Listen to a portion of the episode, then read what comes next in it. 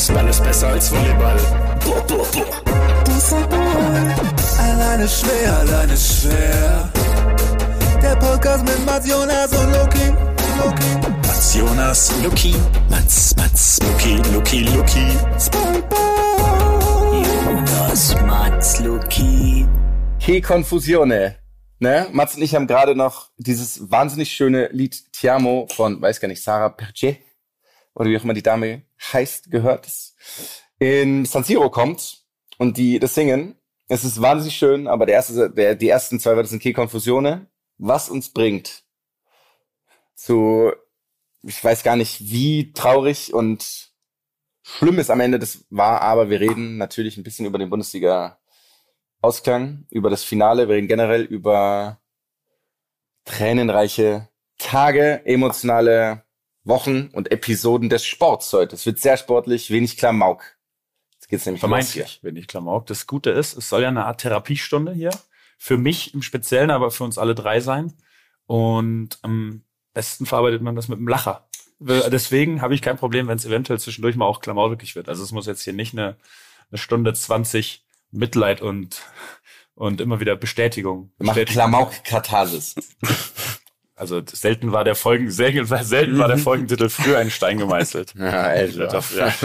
Klamauk-Katharsis ist natürlich. Den musst du erstmal, den musst du erstmal toppen. Äh, Von langer Hand vorbereitet. Ja, was sollen wir sagen?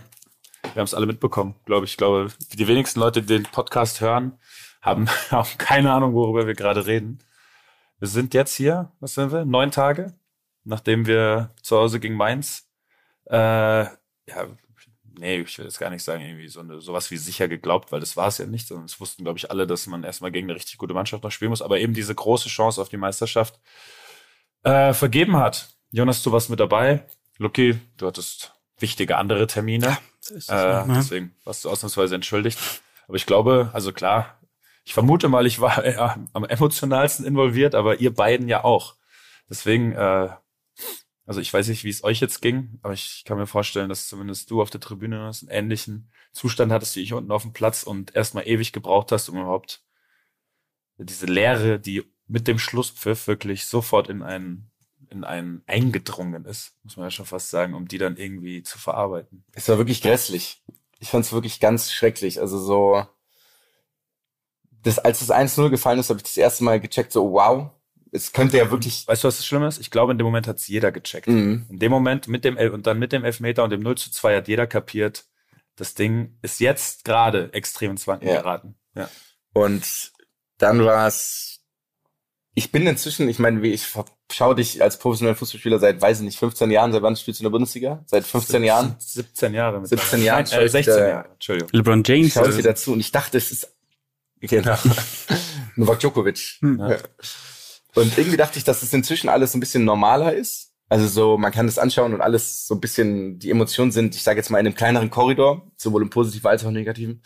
Aber die ganzen letzten Wochen, ähm, auch mit diesem Stuttgart-Spiel, wo wir auch im Stadion waren, und generell war es so schlimm am Ende des Tages. Ja, so schlimm Das- und so schön. Das Genau, es so schlimm in und so beide schön, Richtungen. ja. Es war so ein extreme Ausschläge. Es war einfach die wirklich die personifizierte, kann man das sagen, Achterbahnfahrt oder die metaphorische Achterbahnfahrt war wirklich perfekt in den letzten Ja. Acht bis zehn Wochen bei uns. Ja. In Augsburg ist mir, ich bin, mir ist schwarz vor Augen, weil ich bei dem zweiten Null, bei dem zweiten bin ich so schnell aufgestanden, dass mir schwarz vor Augen geworden ist. und ja, ich meine, es ist natürlich dann, wir werden wahnsinnig viele Floskeln heute benutzen. Ne? Und benötigen Fußball. Fußball, du geiles Ja. Stück Fleisch. Und das ist, warum wir den Sport so lieben. Leider ist es am Ende dann so. Das, das ist das Problem. Diese Dramen gehören halt dazu. Ne? Also es Mhm. gibt keine große Euphorie und keine besonderen Siegergeschichten oder sowas, wenn es nicht auch die Verlierer, die passenden dazu gibt. Das ist leider, das ist leider das ganz große Problem, wenn man dann eben auf der Verliererseite steht. Ja. Eine, Das ist so, darf ich euch eine Frage dazu stellen? Und zwar, ähm, ich war ja nicht da, also ich habe, ähm, ich konnte nicht und ähm, äh, habe äh, während dem Spiel das über den Kicker, also Live-Ticker, so rum, über den Live-Ticker äh, verfolgt. Wann ist es denn eigentlich durchgedrungen im Stadion bei euch jeweils, dass Bayern dann noch den Ausgleich geschossen hat? Weil das war ja auch relativ spät. Äh, du meinst, das 2-1 noch Äh, geschossen hat. Entschuldigung, also. 2-1. Ja. Weil Entschuldigung. Ja, den kassierten Ausgleich hat man mitgekriegt im Stadion, ne? Weil da wurde echt, da kam großer Jubel auf, dann Euphorie, aber irgendwie auch nicht diese ganze letzte Euphorie, muss man auch sagen. Ähm, und irgendwann wurde es so gespenstisch still in diesem Stadion, was es war vielleicht wirklich die die erdrückendste Stille, die ich in einem Fußballstadion bisher erlebt habe, dass klar war, ist, die müssen wieder führen. Also es war offensichtlich, weil niemand mehr irgendwas gesagt hat. Es war ja, es war einfach, es war wie gesagt einfach eine Lehre da. Ich meine, wir haben es zwar weiter versucht, wir haben weiter auch noch Chancen gehabt, genug, um so das Spiel auch wirklich zu gewinnen. Aber selbst bis zum 2 zu 2 gab es auch keine, es gab irgendwie keine Anfeuerung, also gar nicht negativ gemeint, sondern es war einfach, ich meine, das sind Emotionen, die, die kannst du ja nicht kontrollieren, aber du hast gemerkt, alle sind jetzt erstmal, alle sind jetzt erstmal für sich, alle, alle sind gerade schockiert und dann fiel ja das 2-2 und leider hatten wir dann, was hatten wir noch? 90 Sekunden oder so, 60 Sekunden, viel hatten wir nicht mehr. Ich glaube, wenn wir da noch 10 Minuten gekriegt hätten, dann wäre die Stimmung natürlich nochmal in eine ganz andere Richtung gegangen, aber wir haben es halt zu spät gemacht, leider. Ja, ich finde diese, also man hat, diese Stille war extrem, fand ich nach dem, also man, im Endeffekt, wir hatten drüber geredet, danach irgendwann mal, nachdem man wieder sprechen konnte, ob ihr das mitgekriegt habt, ob jemand euch gesagt hat, dass es, dass Bayern wieder führt. Und du hast dann gesagt, so, nee, weil man wusste es. Man wusste es durch das Stadion. Also weil das so Mhm. leise war alles und es war wie, als ob wirklich 82.000 Menschen geseufzt hätten. Also so einfach so, ne. Und ähm, ja, ich fand übrigens war schon ziemlich euphorisch als Bayern. Das, also ich weiß nicht, gefühlt war ähm, irgendwie. Ja, ich war schon auch sehr natürlich aufs Spiel fokussiert, deswegen habe ich das, deswegen habe ich es vielleicht nicht ganz so Ja. einschätzen können. Ja. Aber ja, dieses, ich aus irgendeiner Perspektive fand ich sogar, weil der so im Endeffekt scheitern, das klingt jetzt, man ist Zweiter geworden in der Bundesliga mit, weiß nicht, zehn Toren hinter Bayern, also ist jetzt fern von Scheitern zu reden. Aber finde ich, irgendwie finde ich so Misserfolg dann auch irgendwie ganz interessant. Also auf so eine, auf so Ja. eine skurrile Art und Weise ist natürlich in dem Fall in dem Fall eine Katastrophe gewesen. Es ist wirklich eine Katastrophe gewesen, weil wir, wir waren 13 Leute, 15 Leute, sozusagen in, an einem Fleck im Stadion. Und wir haben eine Stunde lang nichts gemacht. Also, es war so schlimm. Wir saßen oder standen da rum. Kein Mensch ist aus dem Stadion gegangen. Das war, das war Wahnsinn, oder? Abnormal. Wie voll dieses Stadion, Ja. 20, 30 Minuten oder ich weiß gar nicht, die Zeit war ewig. Also gefühlt, gefühlt hingen wir stundenlang jeder für sich alleine auf diesem Rasen rum. Und ich dachte, Ähm. ich dachte, irgendwas muss jetzt noch passieren. Es muss jetzt noch ein, Ja. ein VAR geben oder irgendwas. Es konnte nicht vorbei sein. Also es ging einfach nicht. Und ja, dieses, das war so eine richtige Paralyse bei allen. Ja, das war wirklich, ja. Es war einfach Ja. der Inbegriff von dann Leere. Aber man muss auch sagen, kein Wunder, weil wir haben, äh, bevor wir jetzt hier aufgenommen haben, äh, oder bevor wir uns äh, quasi, äh, doch bevor wir die Aufnahme gestartet haben, haben wir schon, äh, Luki, da warst du jetzt nicht mit dabei, darüber gesprochen, dass die Euphorie vor dem Spiel im Stadion die größte war, die ich in meiner Karriere oder in meinem Leben wahrgenommen habe. Also Mhm. diese Euphorie vor dem Stadion, aber auch die ganzen, in Augsburg schon, die, die Woche in, in Dortmund, wenn du Leuten begegnet bist, vor dem Stadion, beim Aufwärmen, die Atmosphäre. Ich hatte wirklich pure Gänsehaut. Also ich hätte nach drei Minuten Aufwärmen, hätte das Spiel auch losgehen können. Ich glaube, ich wäre, ich wäre einfach ready gewesen. Du ready, hättest 90 Minuten sprinten können. Ja, ich hätte Äh, 90 Minuten, also sprinten in großen Anführungsstrichen. so schnell laufen, so laufen, so schnell laufen, wie ich möglich. Äh, und das war natürlich dann, das ist dann das natürlich das Gegenteil, wenn die Euphorie so riesig groß ist und diese Vorfreude oder diese diese Erwartung, dass dann natürlich das Gegenteil genauso groß ist. Das ist ja in War dem das, Fall. war das anders für dich vor dem Spiel als sonst auch? Hast, hast du das richtig gespürt alles? Ja, ja, Ja? komplett. Also eben der Empfang schon am Stadion. Äh, habe aber auch schon da eben, eben schon fünf Minuten bevor wir am Stadion sind, das Handy weggelegt und habe mich einfach nur noch darauf Geschaut. ja, einfach nur noch darauf gefreut, was jetzt gleich, was jetzt gleich kommt und eben, wie gesagt, diese Atmosphäre beim Warmmachen.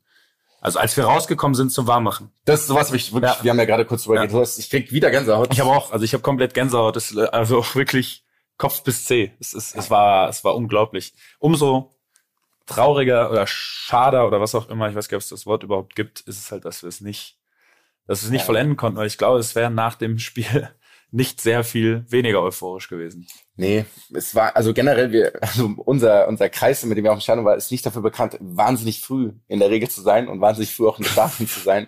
Und wir waren aber drei Stunden vorm Anpfiff da, also am Stadion. Und dann war halt noch Busankunft, wo wir komplett mitten in der Menge waren. Und da waren ja schon Begalo, alle, Begalos, alle waren froh, alle waren happy, alle waren so richtig euphorisch. Und dann konnte man irgendwann ins Stadion und dann sind wir da rein, so relativ zeitnah. Und ich glaube, auf unseren Plätzen saßen wir wahrscheinlich um zehn nach zwei. Also so fast anderthalb Stunden vor Anpfiff. Und alle waren da. Dieses ganze Stadion war voll mit Menschen. Also die Süd war komplett, da waren alle, wie viel, 32.000 Leute oder wie viel auch immer da drauf waren, waren alle am Fleck. Da, war, da kam auch niemand mehr, da hat sich nichts bewegt. Die, die waren da. Und dann ging eben so, kam, kamen die anderen so, aber ich glaube, es war wahrscheinlich eine Stunde vorher, waren alle da. Und dann kamt ihr zum Aufwärmen raus, das, was du ja gerade schon besprochen hast. Und das war so krass. Also das war, ich weiß schon mal, wir haben ja ein paar Videos gemacht, auch ob wir was finden, aber diese, es hat ja nicht mehr aufgehört. Es wurde ja durchgehend diese Fanfare gesungen und BVB-Fanlieder. Ja. Wie, wie ist Wir haben auch danach festgestellt, es war ein unglaublich geiler Tag an sich. Ja, ja Also- es, hat, es hat genau, es hat am Ende ein Tor mehr oder weniger in einem der beiden Stadien gefehlt, damit es irgendwie perfekter, perfekter Tag gewesen wäre. Einfach ein perfekter Tag in, in jeder Hinsicht. Aber es ist halt leider ein sehr theoretisches Konstrukt. Wie ist, wie ist es denn jetzt eigentlich? Wie war das denn, Luki? Du warst ja, Ja. was meinst du? Nee, also was ich interessant finde. Ich wollte nur fragen, du warst ja auf einem Junggesellenabschied. Jetzt reden wir Ja. uns hier schön ins Wort rein. ja. Entschuldige. Nee, mach ruhig. Ich ziehe jetzt einfach mal durch. Stell ruhig. Ähm, das kann man ja sagen. Ne? Mhm. Wie viele Leute haben sich denn da wirklich für Fußball dann auch interessiert? Also war das ein Thema oder war das dann so eine Runde, wo das gar nicht vorkam? Nur ich, der war der Einzige, der ähm, wusste, dass es so eng ist überhaupt. Fühlt in der Bundesliga. Die haben gefragt, ach ja, Wirklich? ist dieses Jahr ja ein bisschen enger, weil das alles Handballer waren. Und ähm, die haben dann angefangen, Ah, okay. die haben dann auch ja. angefangen, über Handball zu reden zum Teil. Und ich war völlig entkapselt. Ich war wie in so einer Kapsel alleine, auch als ich das gesehen habe, war ich ähm, einfach down halt so. Also natürlich nicht so nicht so krass wie ihr, weil ihr halt emotional so krass involviert wart dann auch.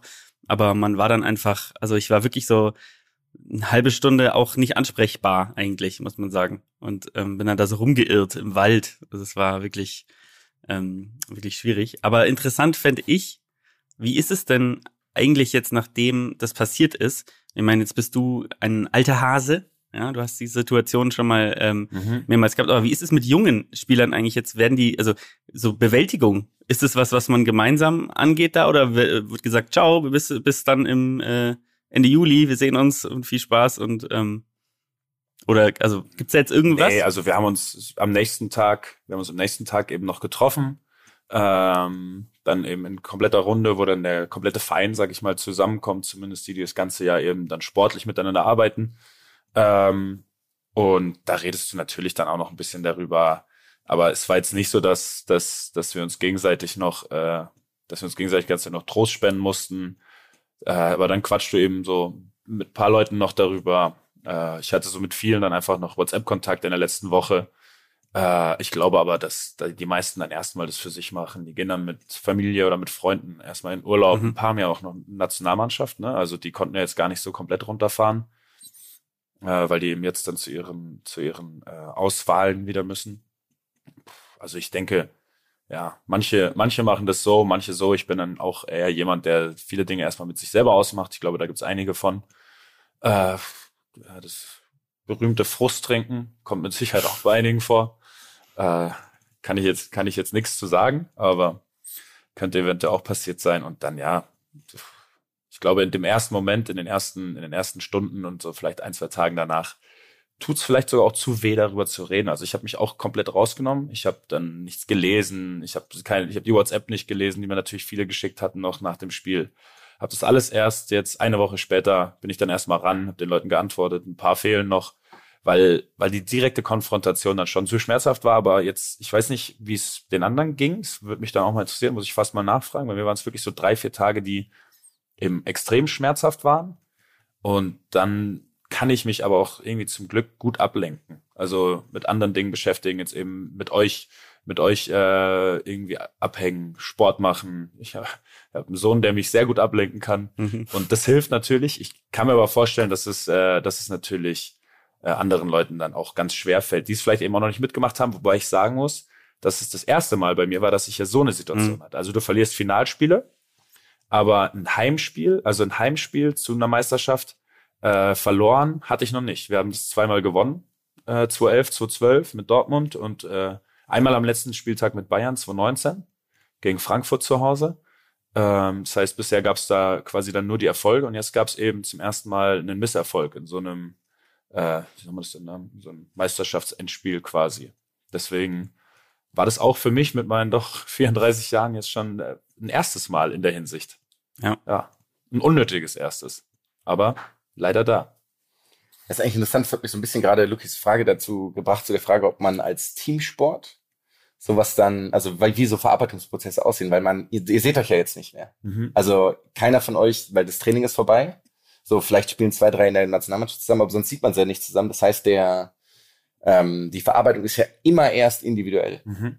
Und dann ist die Frage sozusagen, der, der Prozess ist ja total verlagert in die neue Saison, wo man dann sich dann vier, sechs Wochen später trifft, um dann sozusagen, und dann hast du ja nicht viel Zeit zum Verarbeiten, sondern du bereitest dich ja neu vor, ob das sozusagen, ob das anders wäre, wenn man, wenn man sich sehen würde direkt danach. Also wie das passieren würde, ob man erst aktiver an die Verarbeitung rangeht als Mannschaft oder ob man es eh erstmal alleine machen muss. Mhm. Also der Kollektivgedanke ist ja immer da. Also man merkt ja schon ganz krass, ähm, Kollektivstrukturen oder so oder so Dynamiken passieren ja gemeinsam. Also auch so dann hat man gemerkt bei euch, fand ich, als es klar war Bayern führt, das wurde ja auch durchgesagt, war so ein Ticken weniger Spannung.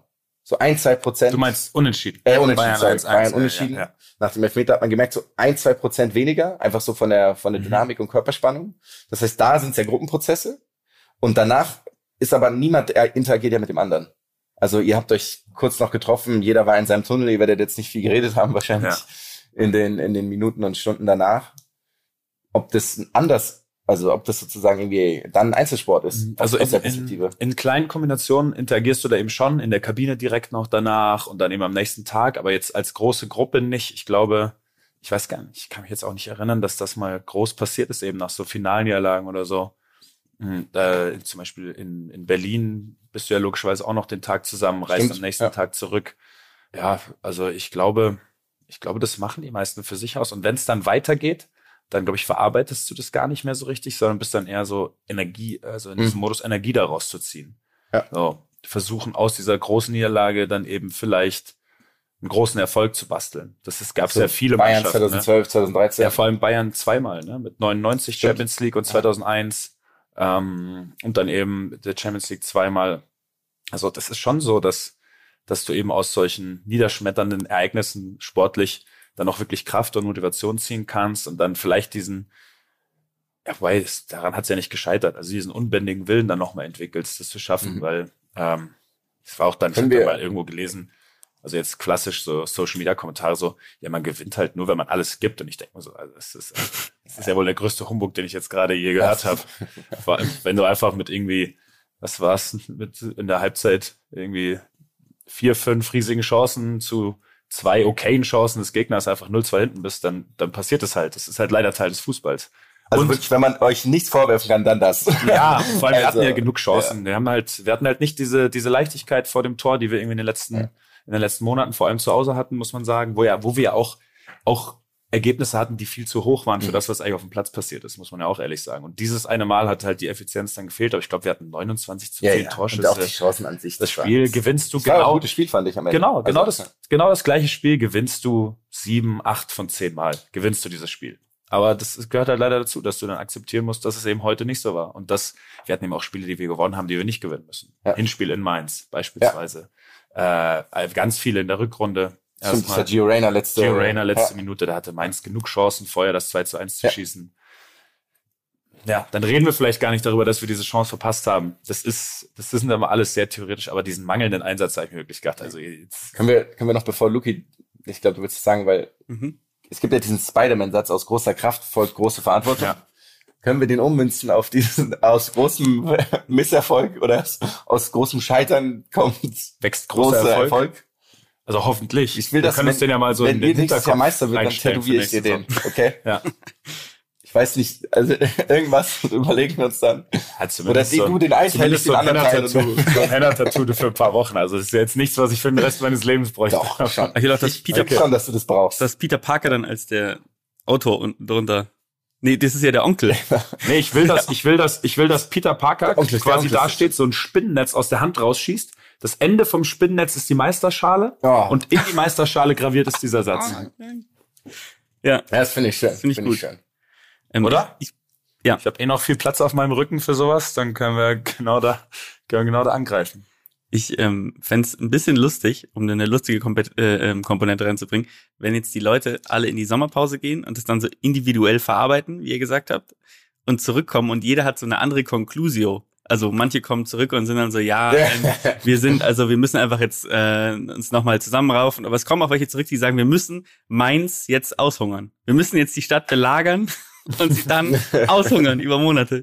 Das ist richtig geil, wenn es einfach so komplett unterschiedliche ähm, Ergebnisse gibt. Aber es sind, ist interessant, ja. Also ähm, stimmt ja. Also wenn man sich anguckt, damals Bayern ist ja schon so ein lustiges Beispiel, wo man dann dieses Hardcore Champions League Finale gegen Manu sich anguckt und man hatte so das Gefühl, dass der Knoten ist erst so ein bisschen geplatzt, als sie dann die Meister, äh, also Champions League gewonnen haben. Oder das gleiche Jahr mehr oder weniger auch mit dem, äh, mit dem, wann haben sie das jetzt gewonnen? Mit Heinkes und davor hatten sie dann verloren. Da waren sie dann auch irgendwie gefühlt. 12, 12 13. Ja, genau. Ja, 12, 13. Ja. Finale der Horm ist ja, muss man sagen, Finale der Horm ist ja in Anführungsstrichen genau das, was passiert ist. Genau das, ja. Ja. Ja, genau. Nur halt auf einem internationalen geiler. Bewerb. Ja. Also ich fand es extrem geil halt. Aber so, ich habe seitdem das Konterfei von Didier Drogba. Äh, nee, ich mag Ja. Nee, ja, aber es ist alles in allem wirklich echt hart gewesen. mhm. Also Ja, wirklich, wirklich eigentlich nicht zu ertragen. Ja, ich glaube am Ende, aber ich will es eigentlich gar nicht so sagen, weil das klingt dann falsch. Aber diese Sequenz halt aus vergebenen Elfmeter und 0 zu 2, die hat halt erstmal kollektiv alle geschockt. Muss man einfach, Ja. muss man einfach so sagen. Die hat einfach kollektiv alle geschockt und da haben wir schon ein bisschen lange gebraucht, um uns davon zu erholen, finde ich im Spiel. Also das hat man schon gemerkt. Äh, Was man aber auch sagen muss, Mainz hat es halt auch geschickt gemacht. Die haben sich ja mit wirklich zehn Mann da verbarrikadiert, haben uns das Tempo komplett genommen, haben uns in diese engen Räume gezwungen, die wir dann eben auch gerne, gerne bespielen. Ähm, ja, und es war einfach der klassische, der klassische Knotenlöser, der klassische Dosenöffner, wie er im Fußball mittlerweile genannt wird, hat halt gefehlt. So. Dieser Moment, wo du dann eben vielleicht wirklich eine halbe Stunde oder eine Stunde Zeit hast, um ein Tor noch zu schießen und dann mit dem Stadion zusammen diesen unglaublichen Druck entwickelst, den hätte es halt gebraucht und der kam halt leider mit diesem Ausgleich in der 96. dann erst zu spät. Also wäre beispielsweise das Tor von Rafa Guerrero das 2-2 gewesen. Das war das 68., 67. Dann. Egal. Aber Alles, ich, ich, ist eine, alles sehr hypothetisch. ich hätte noch eine letzte Frage. Ähm, und zwar, was ich ganz interessant fand, ist, wir haben die letzten Male ja auch so ein bisschen über Internetkommentare und Negativität und blub gesprochen. Was ich interessant fand, ist, dass das, was ich jetzt gesehen habe, deswegen frage ich's, war ja dann doch relativ ähm, versöhnlich. Vielleicht war es auch eine Art und Weise der Fans, das selbst zu verarbeiten, so wie sie kommentiert haben unter Bildern auf Instagram etc. pp. Ist es auch der der ähm, der Schnitt? Also wenn du jetzt den Durchschnitt anguckst, der Messages, die du bekommen hast, waren die eher aufbauend oder waren die doch sehr vernichtend? äh, es war atemberaubend aufbauend, wirklich Vernichtend. von, also von der Menge her, von dem, was geschrieben wurde. Ähm, ich bin nach dem Spiel, es, äh, also erstmal direkt so im Stadion, die habe ich ja bei Instagram Mhm. schon thematisiert, da war der helle Wahnsinn von den Fans, die auch irgendwann beschlossen haben, nach, keine Ahnung, einer halbe Stunde Schockzustand, okay, jetzt, jetzt zeigen wir sozusagen, was wir sind und haben das, haben das auf beeindruckende Art und Weise gemacht im Stadion und aber auch nach dem Spiel. Also ich bin, ähm, ich bin dann erst zu Fuß und dann tatsächlich mit, mit dem E-Scooter gefahren. Äh, ähm, erst noch eben zu Freunden und dann, also zu anderen Freunden und dann zu euch, zu, zu mir nach Hause. Ähm, und bin sehr vielen Fans logischerweise begegnet. Und ich wurde ein einziges Mal angepöbelt. Ich habe ein einziges, nee, also zweimal. Äh, einmal habe ich Mittelfinger halt gezeigt bekommen. So, Ja, nice. was soll die Scheiße? Classy. Einer hat, das war sehr witzig, einer hat gefragt, was ich eigentlich für ein riesen Arschloch bin, weil er mich die ganze Zeit angefasst und festgehalten hat und ich ihn gebeten habe, hey, du kannst mit mir reden, aber bitte auf mich die ganze Zeit hier festzuhalten. Ich, wir kennen uns nicht. Und daraufhin wurde ich als riesen Arschloch bezeichnet. ja, okay, der war schwer Ja. betrunken, muss Ich man gerade sagen, klang so, als er noch der war schwerst betrunken. Aber äh, trotzdem interessante Auslegung auf jeden Fall der Gemengelage. Ähm, und ansonsten waren eigentlich die meisten Leute einfach extrem aufbauend. Also ich bin eben ganz vielen Leuten dann begegnet und ich hätte irgendwie gedacht, dass es dann negativer wäre. Aber es war, weil es aber auch, glaube ich, offensichtlich nicht am fehlenden Einsatz lag und ja auch, muss man sagen, diese Rückrunde unheimlich erfolgreich war, ähm, war es einfach, war es einfach wirklich beeindruckend. Und dann eben die Social Media Reaktion hier, in, ich meine, wir sind jetzt gerade in München, das kann ich ja auch easy sagen. Äh, sind auch extrem viele BVB-Fans und die bauen alle auf. Die, die sagen einfach, auch der Grundtenor war schon bei den ganzen Leuten so, ja, dann nächste Saison. Und ich denke mir so, Alter, ja, ihr habt ja recht, aber das ist, ich bin noch, ich bin noch völlig gebrochen gerade. Ich kann auch gar nicht daran denken. Irgendwie so zwei Stunden jetzt nach Spielende oder drei Stunden nach Spielende. Und also muss ich wirklich sagen, oder will ich auch sagen, das war eine der besondersten Fanreaktionen im Stadion, nach dem Stadion, die ich bisher erlebt habe in meiner persönlichen Karriere. Das war, das war beeindruckend. Ich glaube, dass man daraus eben auch viel ziehen und darauf aufbauen kann. Ja, auch diese, also ich fand auch dieses lange, ich sage jetzt mal diese lange Stille eigentlich ganz, ganz interessant. Und dann wurde ja angefangen, angefangen zu singen und einzelne irgendwie Ja. Leute noch besungen und dann kam irgendwann diese BVB-Version des Steigerlieds, die eine halbe Stunde gefühlt durchgehend gesungen wurde. Das war halt auch so, weil das so ein bisschen emotionaler ist, so ein bisschen zusammenraufend war. Das hatte ich das Mhm. Gefühl, so hey, wir sind also quasi, wir sind alle Borussen und das war schon. Ich fand, das war das erste Mal, wo ich gemerkt habe, jetzt ist jetzt wird's sozusagen gerade ähm, jetzt ändert gerade sich die Dynamik. Also jetzt geht es gerade eher in Richtung ähm, nächste Saison aufbauen. Da hat man so das erste Mal eben gespürt, so jetzt ist ähm, jetzt ist sozusagen der jetzt schwingt's gerade um. Ja. Ja. Und das ist aber auch, glaube ich, wirklich, was halt beim BVB der Fall ist. Wenn die Fans sehen, da ist eine Mannschaft, die will, ein Trainer, der das verkörpert, eine Mannschaft, die will, die will gewinnen, die will arbeiten, dann kriegst du das zurück. Und es ist nicht nur ein Mythos, sondern es ist einfach so. Ja. Das ist wahrscheinlich auch in anderen Vereinen so. Ich kann es halt jetzt eben vor allem, vor allem äh, auf Borussia Dortmund beziehen. Das ist zu 100 Prozent da so. Und das ist schon, ja, da, da kann, da kann was entstehen dann. Da kann was entstehen, weil man ja schon sagen muss, dass die letzten Jahre das jetzt nicht immer so war, dass wir uns komplett auf dem Platz zerrissen haben. Und jetzt haben wir halt die Typen auf dem Platz, die das, die das machen, die das unbedingt wollen, die vielleicht irgendwo fünf Prozent theoretisch fußballerisch weniger talentiert sind, wobei das ja eine sehr theoretische Diskus äh, oder ein sehr theoretisches Talent ist, die aber einfach Bock haben Ja. und die gewinnen wollen und den Mitspielern helfen und sich für die Fans zerreißen und das, ja, das wird honoriert. Und das ist halt eine Atmosphäre, in der man gewinnen kann. Das ist eigentlich das Schöne. Das ist eine Atmosphäre in der Mannschaft, im Verein, in der man gewinnen kann. Und das, glaube ich, kann uns, äh, kann uns zuversichtlich stimmen. Ja. War ja nicht das Einzige, was emotional war an den, den letzten Fußballtagen, muss man ja sagen. Also das ist irgendwie so ein bisschen, wir haben es ja vorher gemeint, so, hey, Fußball, du geiles Stück Fleisch. Ist natürlich, der, der Kommentar ist, also der, der Satz ist natürlich eine Katastrophe. Aber es war schon irgendwie so ein bisschen, auch wenn mir jetzt, ich sage jetzt mal, emotional der Aufstieg in die zweite Liga ja egal ist, weil ich weder, also ich bin jetzt weder Fan von dem einen noch von dem anderen Verein oder Ja. größere oder weniger Sympathien. Aber diese Dramaturgien sind natürlich schon heftig. Also Sowohl zweite und dritte Liga war Ja. völlig verrückt. Luki, hast du das mitbekommen am Wochenende oder müssen wir dich da nee, auch nee, zwei, also zweite Liga habe ich auf jeden Fall mitbekommen. Ähm, völlig absurd und ja auch auf eine gewisse Art mal wieder tragisch, wenn man sich das jetzt auch anguckt, wie das in der Relegation läuft. Mhm. Aber ähm, dritte Liga, erklärt mir Das mal, was stimmt. war denn in der dritten Liga los? Äh, einfach das komplett gleiche. Ja, Es war der komplett gleiche Fall wie beim HSV. Und zwar war es äh, Wien Wiesbaden. Heißen die überhaupt noch Wien Wiesbaden? Ja, die noch heißen Wien nicht mehr noch Wiesbaden, Wiesbaden. Äh, Wien Wiesbaden hat eben sein Spiel gewonnen. Und Osnabrück war gegen BVB 2 1-0 hinten in der 90. Und selbst mit dem Unentschieden von Osnabrück wäre eben der BVB noch aufgestiegen. Äh, nicht der BVB, sondern Wien Wiesbaden. In Wiesbaden. Das Spiel in Wiesbaden war vorbei. Die Fans haben den Platz gestürmt, haben gefeiert und Osnabrück hat in der 94. und 96. das Spiel noch gedreht und ist halt aufgestiegen und Wien Wiesbaden nicht. Die jetzt allerdings, muss man sagen, in der Relegation das Hinspiel 4-0 gewonnen haben. Das heißt, die scheinen es trotzdem zu schaffen. Aber diese erste, es war einfach exakt das gleiche wie in Hamburg. Die Fans waren schon auf dem Platz, es gab einen Platzsturm, es wurde gefeiert. Rollo Fürmann, die andere Mannschaft hat in der Nachspielzeit noch zwei, noch zwei Tore geschossen. Genau. Rollo war auch wieder da. gratuliere euch. Ja. Ja. Okay. Das ist halt schon verrückt, ne? Wenn du einfach, wenn du einfach denkst, du hast es schon gepackt und dann musst du eben noch mal, da musst du noch mal, also erstmal, wie das dann auf dem Platz ist, wenn sich das rumspricht. Was passiert dann eigentlich auch? Geht man sofort wieder, das habe ich gar nicht mitbekommen, geht man sofort wieder runter vom Platz? genau dasselbe passiert wie bei euch. Es war auch einfach so eine Lehre bei denen überall. Ja, Die ne? standen einfach alle darum. Da weiß dann auch, man weiß gar nicht, was man tun soll, als niemand, als Spieler nicht, als Fan nicht, wie, Ja. du bist ja nicht vorbereitet auf diese Situation. Und du hast ja dann in dem Fall jeweils noch die Chance gehabt. Ja. Weil du ja Relegation, weil du in der Relegation bist, sowohl Hamburg in der Relegation als auch in Wiesbaden dann.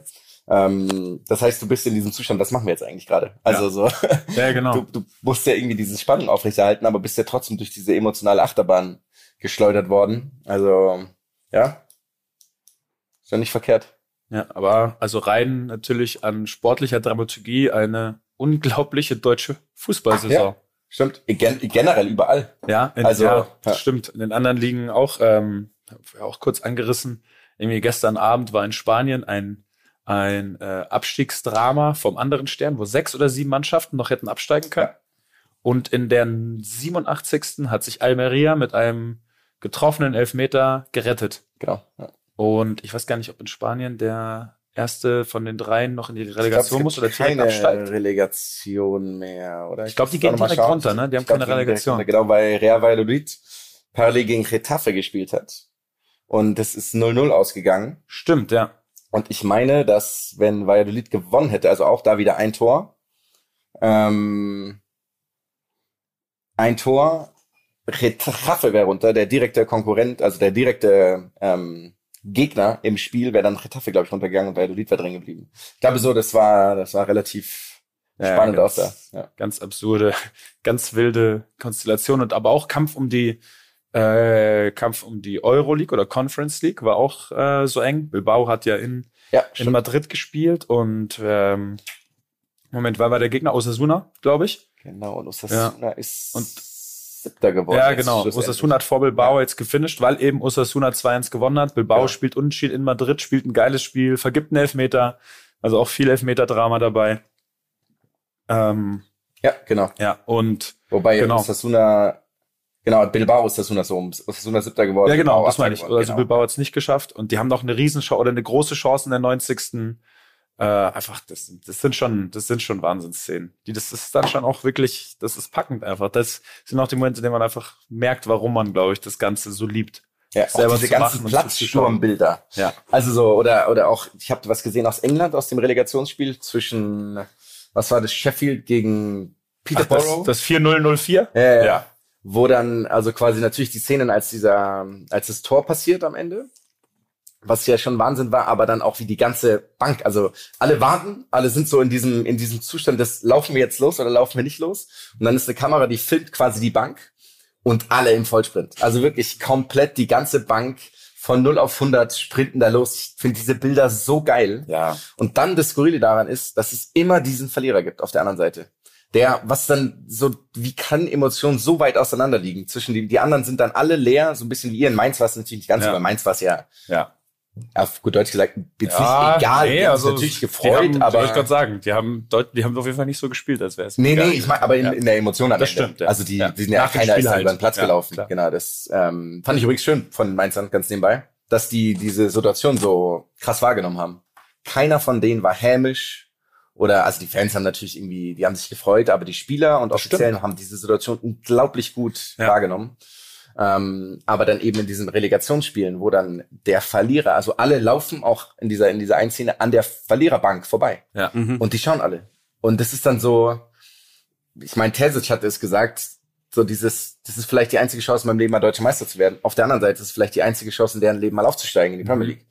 Und das ist dann immer so, in dem Moment ja klein, weil es ein kleines Tor ist, aber die Größe dessen, das heißt, es kann sein, dass die in 40 Jahren sich irgendwo treffen und sagen, ja, wir sind halt nie aufgestiegen. Am Ende hat niemand Ja. von uns jemals Premier League gespielt, was natürlich dann als Fußballer natürlich schon die, das Ziel wahrscheinlich ist. Und dann haben sie es ja. nicht geschafft, deswegen. Das ist wirklich, das ist das Traurige. Ja- Diese erfüllten Träume und die geplatzten Träume nebeneinander ist immer, ist immer das, ja, das am fiesesten zu beobachten. Vor allem, ich finde ich finde es so äh, crazy, wenn man sich dann die ähm, Trauernden anguckt, die dann da knien, häufig ja, oder irgendwie in die, in die Knie gehen ähm, und die ähm, Sieger oder Leute, die dann den Platz stürmen, dann ja wirklich um sie rum. Also es ist ja so unmittelbar. Und diese Bilder finde ich so ähm, unglaublich, weil das sich dann, weil es ja immer so aussieht, als würden diese Menschen gar nicht mehr teilhaben an der Welt, Ja, die um stimmt. sie rum gerade äh, ausgebrochen ist. Und das ist schon so ein, also so solche Extreme gemischt kenne ich auch aus keinem anderen Sport, dass das so krass ist halt. Ne? Also und hast du ja auch irgendwie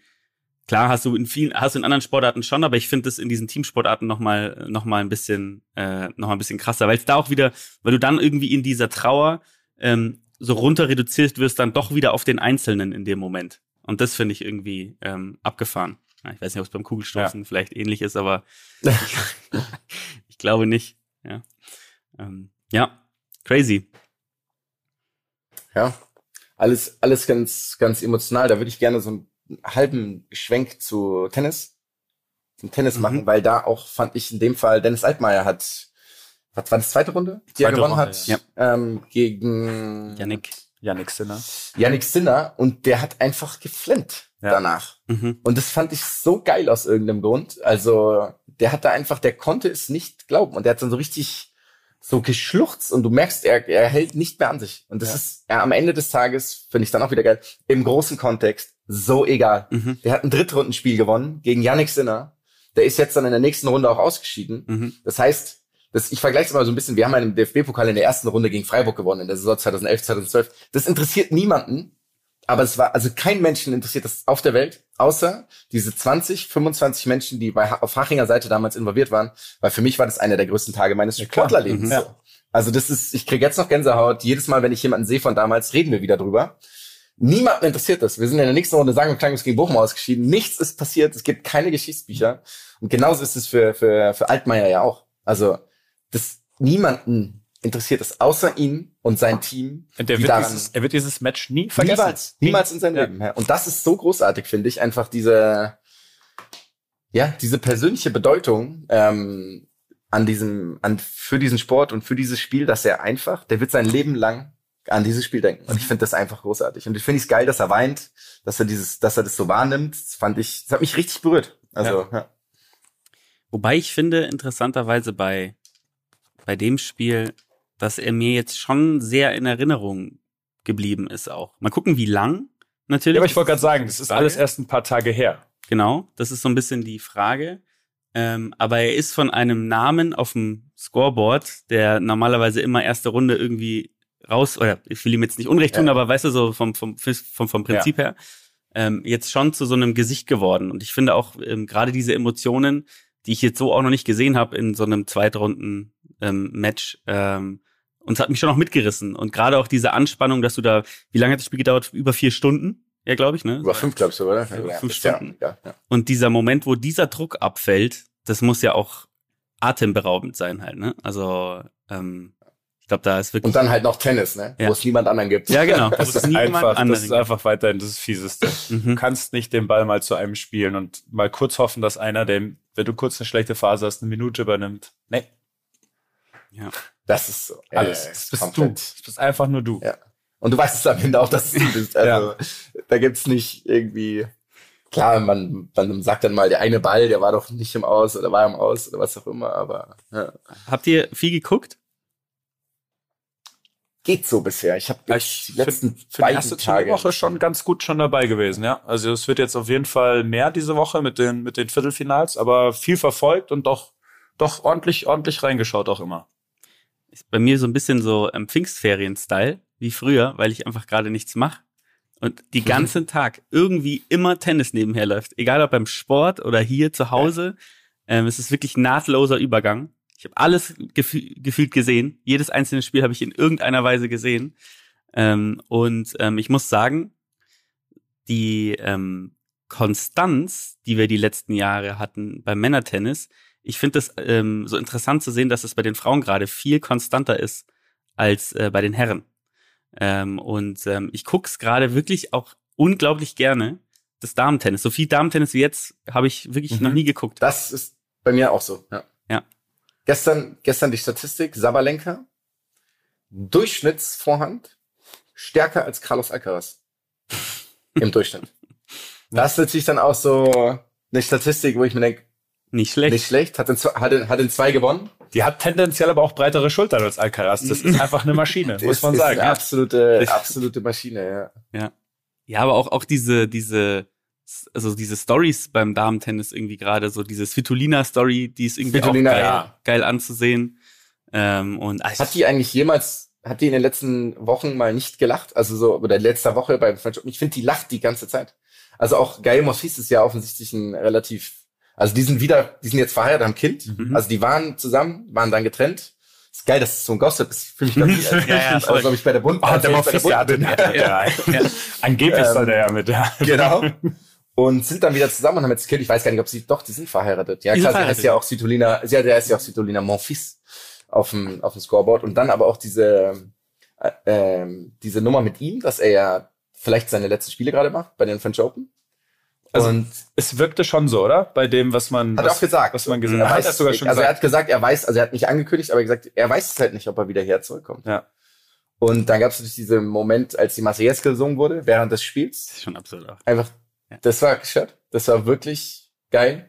Und der Gegner, ich weiß nicht mehr, wer der Gegner war gerade, der ist einfach auch da, Bass. weiß war das stimmt, der die Situation wahrgenommen hat und einfach gewartet hat. Der hat einfach mit seinem Service gewartet oder ich, doch, es müsste sogar sein Aufschlag gewesen sein. Und das finde ich groß, in der Situation einfach, Ja. das so zu sehen und, ja. Aber genau, zu Svitolina, sorry, das war ein kleiner, Nee, äh, gut, äh, bisschen abgeschwiffen. Die lacht auch die ganze Zeit Mhm. die ist, die, die verliert einen Punkt, dramatisch, sie lacht. Und das ist immer so, ja, das ist scheinbar relativ, geht leicht von der Hand das Leben gerade irgendwie mit, mit Kind und man spielt wieder Tennis, das kennt man ja so ein bisschen von, von denen, die, die kürzlich Mütter geworden sind, finde ich, wirkt man das oft, wirkt das oft so. Genau, und ich glaube, du hast so eine Erwartungsfreiheit an Ja. dich selbst. Das ist, Genau, das ist ja. vielleicht ein dummer Vergleich, aber es ist wie die erste Runde Golf, nachdem du monatelang nicht gespielt hast oder so. Wo du einfach gar nicht von dir dann erwartest, dass du jetzt gut spielst. Und dann spielst du auch wirklich eine ordentliche Runde. Bei der zweiten Runde denkst du dann, oh, ich war letztes Mal so gut, das mache ich jetzt nochmal und verballerst einen nach dem anderen. Also mir geht's eigentlich jedes Mal aufs Neue so. Aber ich finde auch, und ich glaube, dass es das ist. So eine Befreitheit von dem großen Druck. Du freust dich einfach auf dem Platz zu sein und dann aber ich finde es bei ihr auch interessant, weil sie ist zurückgekommen und spielt auch ein bisschen anders als davor. Das finde ich interessant zu sehen. Also sie Echt? spielt relativ aggressiv, finde ich. Und das finde ich ganz geil. Also die, die feuert richtig, ähm, und die hat ja gestern auch gegen ähm, Kasatkina, glaube ich, gespielt. Das ist ähm, eine relativ Mhm. gute äh, Russin. Also die auch wirklich, ähm, wirklich sehr variabel spielt. Das fand ich krass. Die hat sich auch mega krass äh, umgestellt innerhalb des Spiels. Also es war wirklich interessant zu sehen. Svitolina war irgendwie schon 4-1 vorne und dann hat er auf einmal wieder aufgeholt, weil sie einfach ihr Spiel umgestellt hat, dann dementsprechend. Ähm, aber ähm, die feuert richtig. Und das ist natürlich gerade beim Damentennis ähm, äh, halt schon auch geil anzusehen, so wie halt auch Sabalenka, die offensichtlich, wenn sie eine Vorhand hat wie ähm, keine Ahnung, ähm, Iron Man halt auf einmal äh, ähm, offensichtlich ja nicht irgendwie abwarten spielt, sondern halt sehr, sehr, äh, sehr aggressiv und das halt auch noch auf Sand. Und das ist natürlich schon irgendwie ganz, äh, ganz, ganz geil anzugucken. Ja. Gut, Svitolina macht Sinn, die hat ja jetzt mit einem Kind halt ein bisschen weniger Zeit. Also Ja, ja, die, muss kann ja- gar nicht so, Ja, die muss natürlich. kann gar nicht so geduldig spielen. Ja. Ich habe übrigens, um dieses Franzosen-Feeling, noch mit dem Franzosen-Feeling nochmal aufzugreifen, ähm, das Spiel ähm, Arthur Randerknecht Oh ja. Knecht. gegen, ähm, wie heißt unser französischer äh, Einhändiger? Taylor Fritz. Nee, der Franz, Franz Ach so. ähm, wie bin ich blöd? Äh, Richard Gasquet. genau, Richard Gasquet. Das war auch ein Spiel, das war, das habt ihr bestimmt nicht gesehen, aber es war, glaube ich, erste Runde Nee, oder so. nee. Randerknecht gewinnt und alle sind halt komplett ausgerastet im Stadion, weil gefühlt halt alle für, für ähm, Gasquet waren, obwohl er ja auch Franzose ist. Und wie häufig dieser Name Randerknecht gefallen ist. nicht so aggressiv gemacht. Man kann diesen Namen auch, das ist einfach für mich, das, hä? Warum ist da kein T? Warum sprecht ihr es so Ja. komisch aus? Kommt der Mann aus Elsass? Was ist jetzt genau Thema hier eigentlich? Äh, es, hat, Mehr Kontext. es hat mich richtig, ähm, richtig sauer gemacht, aber ja, irgendwie geil. Verständlich.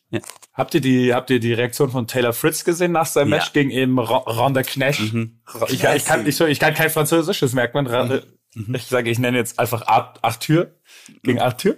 Ähm, wie, also auch wie ultra aggressiv man sich selber auf die Lippen, auf die Lippen den Finger legen kann, damit das Publikum ruhig ist, hat mich dann schon ein bisschen irritiert. Und irritiert, Also mich der, genau, irritiert der es hat quasi bisschen. das Publikum zum Schweigen aufgefordert Ja. in dieser klassischen Geste mit dem Finger vor den Mund. Ja, Und mich aber irritiert wirklich, sein. Gesicht dabei sah aus, als würde eine kleine Kriegserklärung Mhm. gerade. Genau, es war, es war eine, eine Aggressivität da drin. Und da denke ich mir, es ist doch, also du weißt doch, dass die in, in Paris für den französischen Gegner sind. Also kannst du dich darauf nicht vorbereiten? Ja, Also es war wohl auch ein bisschen ne? unsportlich mal zwischendurch mit so reinrufen. Aber Echt? Hätte ich mir gar nicht. ja, aber gar nicht dennoch, vorstellen bei Roland Garros. es ist, aber es ist ja ungefähr so, als würde ich jetzt dann bei einem Auswärts-Champions League-Spiel irgendwie mich da wundern, wenn, keine Ahnung, wenn, wenn ich einen Foul begehe und danach ausgepfiffen Mhm. werde. So. Also dann so ultra aggressiv zu den Fans, wenn Ist natürlich- natürlich die für den anderen. Ist natürlich Fußball nicht so der Gentleman-Sport, der Tennis normalerweise ist. Eventuell. Mhm. Also, ähm, deswegen, äh, ich weiß nicht, Fußballfans wird wahrscheinlich auch mit der Kalaschnikow zwischen ersten und zweiten ähm, Aufschlag halt äh, schießen. Aber ich, ich ja, ich, die Franzosen sind halt, also gerade in gerade in Paris, das ist halt, das, das ist halt absurd, ne? Also ich glaube, wenn du es dir mit denen Mhm. verscherzt, dann ist halt richtig, Terror angesagt. So. Nee, die, die vergeben und vergessen das schnell. Das ist doch, mein Gott, ist doch, ist doch Schnee von vorgestern, oder? Weil ich weiß nicht, hat er seitdem, er hat doch, hat er nochmal gespielt seitdem? Ich glaube, der spielt. Der ist ausgeschieden auf jeden Fall jetzt. Dann hat, ja gut, dann hat er logischerweise nochmal gespielt. Mich hat die Atmosphäre interessiert. Das habe ich jetzt nicht mitgekriegt. Ob dann auch wirklich die Leute gegen ihn sind oder ob es dann so, Mit Sicherheit, ja. oder ob es vielleicht sogar so ein Ignorieren ist. So, wir klatschen jetzt nicht mehr. Für den klatschen wir nicht mehr. Ja, das kann auch sein, Das ja. ist, ja ah, das das müssen wir, müssen wir nachschauen eigentlich. ja, das hätte man sich anschauen können. Gegen wen ist er rausgeflogen? Wisst ihr das auswendig? ich Nee. habe die Draws, ich hab die Draws hier auf. Äh, Medvedev Nee. ist ja ausgeschieden. Ja. Jetzt, ah, gegen hier ist Cerundolo. Ah, gegen Sondolo. Ja, nicht schlecht. Genau, auf jeden Fall Medvedev hat ja, ähm, hat der ein, nee, Rom hat er gewonnen. Oder Madrid? Oder beide sogar? Der, der auf jeden Fall ein Masters-Vorbereitungsturnier gewonnen. Mhm. Rom hat er gewonnen. Madrid Rom? hat äh, Ja. zum 23. Mal Alcaraz gewonnen im Alter von Das 14, stimmt. oder? Hat nicht, hat nicht, hat nicht Rublev? Rublev hat doch eins gewonnen. Hm. Bleff hat aber, das war früher. Das Barcelona? war das ist schon ein paar Wochen Ich her. weiß nicht. Okay. Mhm. Ja, jetzt, es kann sein, dass ich jetzt auch die Masters durcheinander bringe, weil bei einem ist doch Alcaraz äh, überraschend rausgegangen. Ja, das kann auf jeden Fall, das kann auf jeden Fall sein, weil Medvedev hat eins gewonnen, ja. Genau, ähm, und dann waren ja alle so, hä, warum kannst du ähm, plötzlich, kannst du plötzlich ähm, irgendwie auf Sand spielen? Ganz kurz, ich liebe es. Jonas hat gerade Medvedev ge gegoogelt Ja. und da ist durchaus auch äh, Politiker mit dem Namen. Kam, kam einfach, kam nichts zum Tennis. Gar nichts. Ah, ging natürlich relativ in die Hose. Muss mal Das schauen. Ich meine, ich meine, er hätte Rom gewonnen. Also Ich auf jeden Fall hat er gewonnen, genau, Rom hat er gewonnen. Ach genau, Miami hat er davor gewonnen, aber das war Hartplatz. Genau, und dann waren sie alle so, hä, okay, kannst du jetzt doch auf Sand spielen und checken wir nicht und jetzt scheidet er aus in der zweiten Runde oder dritte Runde. Und auch sein Kommentar darauf war Da, da ist der überhaupt nicht fatalistisch. Gar nicht. ich hasse den Belag, alles mehr. Ich will hier nicht Ich hasse es. Er hat auch so geil, die Begründung war so geil. Ich hasse es, Sand in den Taschen zu haben. Ich weiß nicht, wer mag das denn? Wer hat denn gerne Sand in den Schuhen? Und wenn ich Sand will, gehe ich zum Strand. Es ist so geil am Thema vorbei einfach. Oh Mann, ey. Ja. Hat er gut gemacht. Hat er gut gemacht. Ja. Haben wir Prognosen bei beiden, Damen und Äh, übrigens hier Alcaraz hat natürlich Madrid gewonnen. Es war gegen Struff im Finale. Ah ja, stimmt. Das habe Oh, hab ich sogar gesehen, das Stimmt. Match, ja. Aber Barcelona hat Alcaraz auch gewonnen, weil da gibt es diese Tradition mit dem in den Pool springen. Ja. Er hat beide Turniere gewonnen.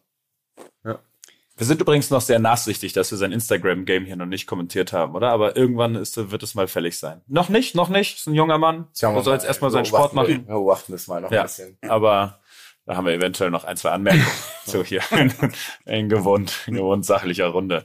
Ja, du, du wolltest gerade irgendwas, bevor ich abgelenkt habe, Die noch Prognosen. Mal, ja, Äh, Prognosen. in die Runde bringen. Ja, gut, bei den, bei den Männern, weil es wird wahrscheinlich das Halbfinale Djokovic-Alcaraz geben, ne? Also das ist ein Match, das ist Pflicht. Ja. Ja. Ich glaube wirklich, dass Djokovic das Ding noch mal ziehen wird. Das wird so ein, das wird so ein letztes Ding, wo er, also der geht ja bisher einfach durch wie noch mal was, Djokovic, ne, muss man sagen. Ja. Äh, ohne Satzverlust bisher im Viertelfinale. Ohne Satzverlust? Ohne Satzverlust, ja. Es gibt noch einen zweiten, der bisher ohne Satzverlust. Auf jeden Fall, von dem ich es weiß. Das wäre eine Quizfrage gewesen. Wer ist der zweite? Also ich glaub, weiß nicht, ob es noch jemanden gibt. ja, dann ist es Rune oder äh, Rüd. Das Rüd ist weiß schon nicht, da muss ich nachschauen. Nee, ist noch drin, stimmt. Aber Rüd ist Nee, es nicht. Rüd ist nicht. Rüd hat einen verloren, das weiß ich. Ähm, Ja? ähm, Ja, das, das weiß ich jetzt leider nicht. Jonas, das wäre die Aufgabe. Hat denn Ich Alcaraz hat schon einen abgegeben, parallel, oder? Alcaraz hat schon einen, ich glaube, es haben Ja. nämlich alle eben einen abgegeben. Und das Geile ist, wer nämlich bisher keinen abgegeben hat, von denen, der ist noch nicht im Viertelfinale, sondern spielt heute, äh, spielt heute Achtelfinale, ist ähm, dieser Argentinier. Ähm, Tirundolo oder was? Nee, wie heißt der denn? FC, will ich die ganze Zeit sagen. Ähm, wie heißt der denn? Da kann ich dir, da kann ich dir gerade. Äh, Eche, Echeverri? Echeverri. Oder sowas. Echeverri? Wie heißt der denn? Also es ist Das so ist schön. so geil das einfach. klingt so absurd falsch ausgesprochen, aber es kann natürlich. Der heißt so. Echeverri hat noch keinen Satz abgegeben. Und das Schlimme ist, du hast recht. Echeverri heißt Echeverri hat noch keinen Satz abgegeben. Er hat einfach schon gegen, gegen Diminau und gegen äh, Borna Kuric schon gespielt. Die Minau. Minor. Ja, ich kann die ganzen Namen wie soll ich, ich bin Deutscher, ich spreche die Deutsch aus. Aber Kann man, wirklich, wo kommen wir denn da hin? Genau, auf jeden Fall, um die Prognosen zu Ende zu führen. Ich glaube, dass Alcaraz in drei gegen Djokovic im Halbfinale. Wirklich? Ja, ich glaube, der macht den komplett. ich hoffe so sehr. So sehr. Was der schon wieder abgezogen hat, das macht mich so sauer. Was wie un Der sich gefreut hat. Ja. Nach diesem zweiten Satzgewinn gegen, wen war das? Ja, aber das ist ja jetzt hier keine Sympathie. David- das, Davidovic. oder ihr tippt nach Ja. Sympathie. Oder glaubt ihr es wirklich? Oder wollt ihr das? Wollt ihr, dass es so passiert oder glaubt ihr es auch wirklich? Naja, Ich glaube, dass es so passiert. Ich glaube, dass der den, Alcaraz wird den rasieren. ich glaube, von der Spielanlage her ist Alcaraz auch wirklich aktuell einfach das bessere Paket. Ich glaube, Djokovic kann halt passieren, dass er wieder aus dem, aus, dass er wieder ähm, irgendwie aus den, aus dem Leid ähm, äh, guckt sich vor dem vor, vor dem Spiel noch Schindlers Liste an und dann hat er wieder genügend ähm, Motivation und ähm, gibt dann Gas. Ich weiß es nicht. Also er ist Und der, und der, Hm. ja, und der geht in die verbotene Abteilung der Bibliothek Ja. in Hogwarts und schaut sich genau. Ja. an, wie man zu einem Dementor Ja. wird und die Energie, die Seele raussaugt von Ja. seinen Konkurrenten. Genau. Ja. Genau. Ja. Okay. Frauen? Darf ich anfangen? Bitte? Ich glaube, es ist Schwiontek. Weil was die da abgezogen hat gestern, Ja. war absurd. Habt ihr das gesehen? Dieses 6-0, 1-1, 6-0? oder? 6-0, 6-0? Oder 6-0, 0 0 sogar, Ja. stimmt. Ich habe nur Teile gesehen bisher und ihr so und so Highlight Rallies, aber das ist also das ist ja die ist ja so schnell zu Fuß Mhm. unterwegs auf dem Sand und die hat eine das ist ein Energiebündel. Ja, ja, Ja, ich hätte, also das erste. schwierig was anderes zu Genau, sagen. ich wollte, Ja. weil ich würde gern was anderes sagen, deswegen glaube ich, macht Sabalenka. Weil die draufdrischt die ganze Zeit und ähm, Aber- Schwiontek ist halt geduldiger Ja, und ich glaube, dass Sabalenka kann es halt schaffen, die quasi, ich habe aber gestern Sabalenka gegen Stevens gesehen, ne? Und das war er ist halt wankelmütig. Ja, es, und das meine ich, es war sehr, das war sehr gut teilweise, dann hatte sie katastrophale Phasen, hast du gemerkt, jetzt hadert sie Spiele lang mit sich selber, dann dreht sie es aus dem Nix doch hin und ich glaube halt, dass das gegen Siontek nicht, ja. nicht reicht. Also es wird ja Sinn machen. Aber Schwiontek ist, also das ist, ich verstehe das nicht. Das ist wirklich, ich verstehe nicht, wie die Wassertief verloren. Die hat Australian Open nicht gewonnen, wo ich mir auch dachte, wie kann denn diese Frau gerade nicht jedes Tennisspiel gewinnen? Ja, das ist, ja, der Tipp ist jetzt auch nicht irgendwie äh, das Dark Horse. Aber was ich bei der auch lustig fand, ist, es gab ein, äh, es gab ein Interview, wo sie interviewt wurde ähm, nach dem Spiel halt, also wie es ja jetzt ist häufig, also dass der Gewinner dann oder die Gewinnerin äh, interviewt wird. Und ähm, sie verfällt dann in so ein geiles Gelaber. Und das fällt ihr selber auf und dann entschuldigt sie sich und sagt, ah, sorry. Äh, Und dann, dann fängt sie nochmal neu an. Das ist unglaublich Stimmt, lustig. Ja, ja, ja. Das fand ich sehr, sehr lustig, Stimmt. dass sie selber gemerkt hat, dass sie in diesen Schwachsinnsduktus verfallen ist. Ja, richtig geil. Ich finde schön, dass du es ansprichst. Ich wollte es vorhin nämlich schon einmal fragen. Mögt ihr diese Interviews? Also ist das was, was ihr bereichernd findet? Ist es euch egal, dieses, dass die, dass die nach dem Spiel nochmal auf dem Platz interviewt werden? Ich höre da schon immer zu. Ja, also ich finde die Fragen tatsächlich wesentlich angenehmer als beim Fußball, weil das halt oft so, die beschreiben dann so ihre Emotionen währenddessen und Alcaraz meinte dann auch gestern irgendwie, dass er irgendwann gemerkt hat, dass er mehr hohe Vorhände oder was auch immer ähm, irgendwie spielen muss. Ich meine, der hat es ja relativ easy gemacht, aber das finde ich dann cool, weil die Interviews halt sachlicher sind ähm, und fachlicher vor allem. Also gestern wird Mats Wielander geführt. Der kann natürlich relatieren. Sehr gutes Argument. Ja. Und ähm, ja, nicht alle sind immer gut, logischerweise. Ja. Aber ja. Ich find's gar in nicht der Regel schlecht. finde ich cool. Also ich finde sie aus einem Grund nicht schlecht, und zwar, dass du auch mal Leute hörst, die du halt normalerweise nicht so häufig hörst. Also ähm, es war zum, zum Beispiel ganz lustig, eine Statistik, dass äh, Karin Katschanov war ja, ist ja der einzige Spieler, der in den letzten, Jonas, du hattest die Statistik ja irgendwie in den letzten Vier Grand Slams bis ins in die- Viertelfinale gekommen ist oder sowas. Bis ins Achtelfinale, Achtel. glaube ich, gekommen. Ist der einzige Spieler. Und, und ähm, der war die letzten, der hat sich ja schon letztes Jahr nochmal krass gefangen und ist ja wirklich gut, also gut durchs, durchs Jahr gekommen. Und äh, dann hat halt auch der ähm, Moderator gesagt, äh, ja, er kriegt vielleicht nicht so die Bühne, die ihm gebührt. Ähm, es gibt nämlich auf der ATP-Seite so eine, ähm, so ein Presse, so eine Presse-Historie. Ähm, und da kannst du gucken, die Interviews von Spielern angucken. Er hat gesagt, was glaubt ihr denn, wie häufig Karin Katschanov dort angefragt wurde für ein Interview? Nullmal. das heißt, es gibt einfach kein Interview mit irgendwas. Und dann war es halt, finde ich, ganz erfrischend, ihn mal jetzt auch anhören zu können, was er so zu sagen hat. Weil ich habe den noch nie reden hören. Obwohl ich schon, wir haben den schon live gesehen. Ja. Wir haben den live gesehen, ja. Und äh, 2017? Ist eine Weile her. Ja. mhm, auch in Paris tatsächlich. Gegen? Stimmt. Wer hat gespielt gegen? Ich weiß es noch. War es Berdig in dem Fall? Ähm, Es war Berdig. Es oh war ja, stimmt, Berdig. ja. Ja. Ist, äh, ist, äh, ist interessant. Nee, Ja, sehr gute Argumente. Ja. Kleiner Schweif. In, in Highlight gestern hat der Musetti gegen Alcaraz gespielt. Und ähm, Boris war, Boris Becker war Co-Kommentator. Und er hat so herrlich die Frisur beschrieben. Ähm, wenn ich mein, ah, ein, hat ja auch dieses Zöpfchen. Das kenne ich sonst nur von den Damen, aber ist sehr beliebt ähm, bei den bei den Frauen. Ist ein sehr gut aussehender Tennisspieler. Und ich fand ich einfach diese Passage war so herrlich, so also aus dem Kontext. Aber das, das liebt er ja, Ja. eh. Das ist eh sein Ding. Aber das Match von gestern eben Alcaraz gegen äh, Sonetti. Musetti. Sonego. Sonetti. Nee, Musetti. Musetti, Entschuldigung, ja, ich habe gerade auch so, ja, Musetti. Musetti. Ist eben auch so ein Ding, warum ich glaube, dass Djokovic gewinnt, weil Musetti hatte so viele Chancen in diesem Match und hat sie einfach nicht genutzt. Er ist dann glatt in drei raus, aber das war jetzt zumindest das, was ich habe nicht alles gesehen, aber die Teile, die ich gesehen habe, war das jetzt nicht so, dass er irgendwie groß Nö, dominiert stimmt. wurde, sondern eher so, dass ich das Gefühl habe, jetzt einer, der den letzten Punch noch hat, der das Ding wirklich, der auch Ballwechsel beenden kann, der hätte ihn gestern nicht nur in große Probleme gebracht, sondern, oder mindestens in große Probleme bringen können. Ja. Aber klar ist natürlich auch, am Ende glaube ich schon auch, dass die Jungs manchmal auch ein bisschen wissen, was reicht vielleicht gegen Leute und dann nochmal einen Gang hochschalten können. Deswegen ist, ist ja eh immer eine Milchmädchenrechnung. Der hat da so gespielt, also richtig. Ja. verliert er gegen den. Er hat aber- in drei gewonnen, deswegen ja, ist ja okay. Hast ja, hast ja, hast ja recht. Wie sieht's denn bei dir aus, Luki? Glaubst du, es gibt noch einen anderen in der Männerkonkurrenz, der gewinnen könnte? Kasper? Ali Kasper? Nee, nee, der, also ich finde, nach letztem Jahr hat der, hat der, also der wird das nicht gewinnen. Ganz einfach. Also es ist irgendwie für mich klar. Ich glaube, es wird wirklich zwischen den beiden entschieden. Zwischen Alcaraz und Djokovic. Also das ist, Also ähm, das Halbfinale wird den Sieger hervorbringen. Ja. Wen, wen, glauben wir denn auf der anderen Seite, wen glauben wir denn auf der anderen Seite überhaupt dann im Finale? wer ist denn bei Echeverry? dem Baum? Ist Zverev da? Zverev ist unten, Mhm. genau. Also oben ist quasi, wäre Tsitsipas, nee, Tsitsipas, doch, Tsitsipas spielt jetzt gegen Alcaraz oben, genau, und Katschanov gegen Mhm. Djokovic, oder? Ja. Genau, und unten ist ja. eben Unten sind wir ja noch eine Runde Rune und Rüd, die das potenzielle Halbfinale spielen würden. Oh, die, das das wird auch wieder, das wird auch schön dann, wie letztes Jahr. Da gab's doch ordentlich Nee, Emotionen. Viertelfinale. Viertelfinale, genau, ja. Ja. Und Halbfinale wäre dann eben, deswegen hat Zverev halt diese gute Chance, weil der spielt jetzt gegen Dimitrov und danach gegen den Sieger aus Echeverry und Nishioka.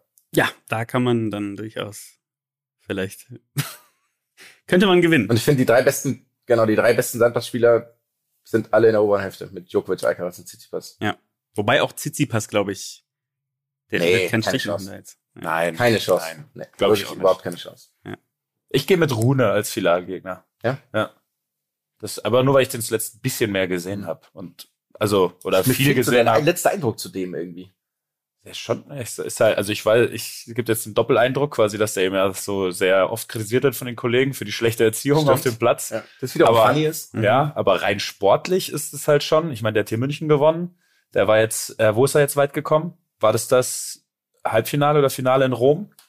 Der nicht sogar ein Masters gewonnen? Äh, ja, hier, das da, Finale in Rom hat er verloren gegen Medvedev eben. Mhm. Da war er bei und ich meine, er hätte sogar noch ein sehr gutes Sandturnier gespielt. Zuletzt bin ich jetzt aber auch nicht, äh, Ähm, ja. ja, bin ich jetzt nicht 100% sicher, Ja, aber Monte trotzdem. Carlo, ja. Monte Carlo. Ja, Das ist natürlich dann schon, gehe, wenn man glaube das ich, so ich, glaub, ich, ansieht. gehe, glaube ich, mit ihm. Toursiege bisher vier Mhm. in seiner Karriere. Das ist natürlich wirklich, also halt quasi Zweimal München. auf der ATP-Tour. Ja. Das ist natürlich schon irgendwie mau. Ja gut, aber wie, der ist doch erst, was ist der, 21? Ja, der Typ ist noch komplett. Der ist 20. 20 sogar ist erst, ja. 20. Also ist halt, ist okay. Mit 20 vier Toursiege. Ja, ich meine, Alcaraz ist natürlich schon recht. Erster, ne? Ja. Loser, also Loser. Loser, Ja. ja. kann ja gar nichts. Ne? Ähm, ich glaube, wir sind jetzt schon relativ weit. Ich, ich habe einen kleinen Touch, den ich noch reinbringen will, bevor wir dann zu, vielleicht hast du noch einen Edge Touch Ja, okay? Wunderbar, kommst. Ähm, da geht's eben um dieses Scheitern und auch um dieses äh, Giannis Antetokounmpo-Interview von den Milwaukee Bucks, der eben dann gesagt hat, so, wir haben viele große Erfolge oder nicht, oder es ist nicht immer ein dramatisches Scheitern, wenn du nicht das ganz große Ding gewinnst. Und es wird ja dann immer so gemacht. Und ich habe das, gestern habe ich eine Aber er, Schlagzeile holt, er holt es mal weiter aus, weil ich finde es nämlich interessant. Er wurde nämlich gefragt bei einer Pressekonferenz. Ähm, quasi, er wurde so ein bisschen als gescheiterter oder ja, so ein genau. bisschen auch als Oder sie Loser sind gescheitert, diese Saison. Ja. Oder war, die, war die Saison ein Misserfolg? Genau, Das ja. war's. Und er hat eben gesagt, nein, die Saison war jetzt kein Misserfolg, weil wir eben dann in dieser Runde rausgefallen sind, sondern wir haben viele Dinge, also ich weiß nicht alles mehr genau, wie er es gesagt hat, aber viele Dinge verbessert. Wir haben oft gewonnen. So, wir haben das Beste aus uns rausgeholt. Das war vor allem, glaube ich, so. Wir haben immer alles gegeben. Ich glaube, das war sein Tenor, das Wichtigste. Und es reicht halt nicht immer. Und das ist ja auch wirklich das Normalste auf der Welt. Es reicht nicht immer. Ja. So, für keinen, für niemanden. Selbst Rafael Nadal hat in Paris schon mal ein Match verloren. Zweimal sogar schon. Das ist ja so dieses alte Ja. Zitat, irgendwie Michael Jordan hat in seinem Leben 46.000 Würfe verpasst oder Ja. das hinkt natürlich dann ein das- bisschen, aber Und das wird natürlich immer alles dann, wenn du gewonnen hast, war immer alles richtig und alles perfekt. Und wenn du verloren hast, war immer alles falsch. Und da gab es eben jetzt äh, nochmal eine Schlagzeile, die würde ich gerne mit reinbringen, weil die finde ich wirklich, die finde ich wirklich grandios. Und zwar ein Kommentar vom Kicker zum Champions League Finale der Frauen. Äh, dieser Wolfsburger Kader reicht nicht für größte Ambitionen. Die standen im Champions League Finale der Frauen, 2-0 haben geführt. 2-0 geführt gegen die Weltauswahl vom FC Barcelona, haben 3 zu 2 verloren, haben den Pokal gewonnen und sind in der Liga Zweiter geworden. Ja, ist schon frech. Hinter, ich glaube, äh, auch Ja, den, ist den, den Bayern-Frauen. Und dann Ja. ist die Überschrift, dieser Wolfsburger Kader reicht nicht für größte Ambitionen. Und das ist der größte, tut mir leid, was sind denn die größeren Ambitionen? Und welcher Kader soll da, also, das ist so ein Humbug. Und das Ja. macht mich wirklich rasend. ja, stimmt, das ist ein Ja, und das ist es so, die, die haben den Pokal gewonnen und sind dann eben zweimal knapp, ich glaube sogar in der Bundesliga auch am letzten Spieltag, also sie hätten auch noch Meister stimmt. werden können. Bayern hat dann ganz knapp gewonnen. 11-1, oder was war das? Gegen Turbine. Potsdam.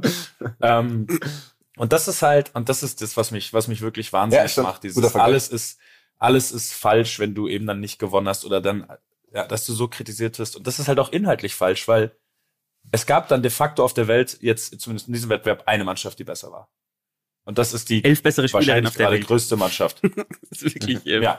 ja, ja. Und dann musst du dir sowas anhören. Du arbeitest so an dir, du so die ganzen Spielerinnen in dem Fall, aber auch dann äh, Spieler im Fußball oder beim Basketball, die arbeiten so hart an sich, um auf dieses Niveau zu kommen. Und nur weil es dann nicht ganz reicht, weiß ich nicht, warst du dann eben Ja, ja. nicht fleißig, nicht genug. Du wolltest es nicht genug, was ja immer der schönste Satz ist. Du wolltest es nicht genug. Und dann musst du dir eben solche Dinge wie Giannis dann anhören, musst dich da hinsetzen. Und klar, die wahrscheinlich müssen die Medien es so hindrehen, damit es halt fetzig klingt und die Leute draufklicken. Aber es ist schon eine Sache, die mich extrem Ja. weiterhin stört. Fetzig? einfach. Und es ist schön, dass es auch ein bisschen sich dagegen wehren, die Leute. Fetzig ein geiles Wort. Erstmal. Ja, es war, Absolut es bei war euch. wie, wie, wie, viel, wie viel Boomer will man sein? Ich bin, ich bin absolut bei euch, ähm, aber ich hätte noch eine Sache zu dem ähm, Interview mit Janis. Und mich würde mal interessieren, weil das war, war das erste Runde oder zweite Runde? Ich bin mir gerade nicht sicher. Zweite Runde, oder?